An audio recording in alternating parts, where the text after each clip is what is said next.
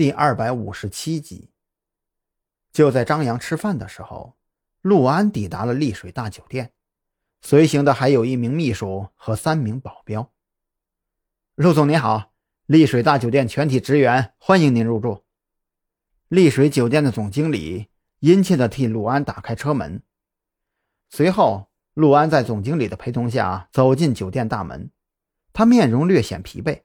却没有直接住进预定的幺七零二号房间，而是对总经理说道：“把我的房间换到幺八零幺，房卡交给我的秘书。”“好的，好的，您稍等。”对于陆安的要求，总经理自然不敢有任何的迟疑，当即让前台刷出一张新的房卡递给陆安，还特意安排餐厅半个小时后给幺八零幺号房间送去一份丰盛的午餐。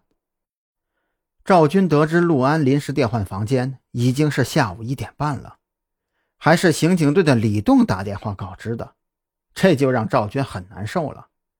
他甚至觉得李栋打来电话完全就是为了看他的笑话，而实际上这件事情还真是赶巧了。就在特侦局盯上陆安的同时，市刑警队也同样在对陆安进行摸底调查。根据邻省传来的消息。陆安名下的安丰物流公司涉嫌参与多起走私案件，其中不乏昂贵的奢侈品和种类繁多的电子产品。但是，苦于没有掌握到具体犯罪证据，邻省的同行们始终无法对安丰物流公司动手。因为安丰物流公司的注册地和总部都在临海市，于是就发来了协查申请。经过上级批复，这个案子就落在了李栋的身上。在对陆安身份进行调查的时候，李栋注意到特侦局已经先一步调查过陆安。虽然他不知道陆安身上有什么事儿是牵扯到了特侦局负责的案子上，但是他认为这是一个可以和师傅修复关系的好机会。之所以打这个电话，李栋的本意是为之前武警医院的事表示歉意。他很清楚自己师傅的能力。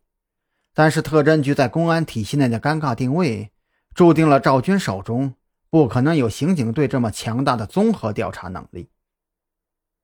当然，李栋也是有一定私心的。特侦局这边的侦破能力堪称变态，或许他将陆安的动态提供给特侦局，赵军就能够通过陆安牵扯出安丰物流公司的犯罪事实呢？如此一来，岂不是双赢的局面吗？再者说了，自己的师傅自己心里最清楚。如果不能尽快平息赵军心中因为武警医院那事儿而产生的间隙，指不定以后怎么被坑呢？只可惜呀，李栋选错了时机。此时的赵军本身就积压了一肚子的火气，吴有倩在医院暴毙的事情已经让赵军非常恼火。如今陆安不按常理出牌。更是将特侦局涮了一把，于是李栋的这个电话非但没有让赵军领情，反而引起了赵军更大的怨念。赵军给蓝雨桐打了个电话，让他尽快赶回，情绪也逐渐冷静了下来。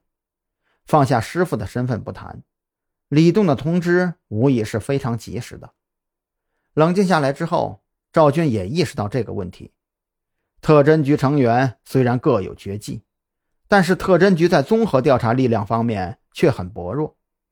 他开始考虑如何坑自己这个好徒弟一把，得想个由头给上级打个报告，最好啊能给李栋安上特侦局某某顾问的名头。这样一来，自己就可以名正言顺地借助刑警队的侦查力量来办案了。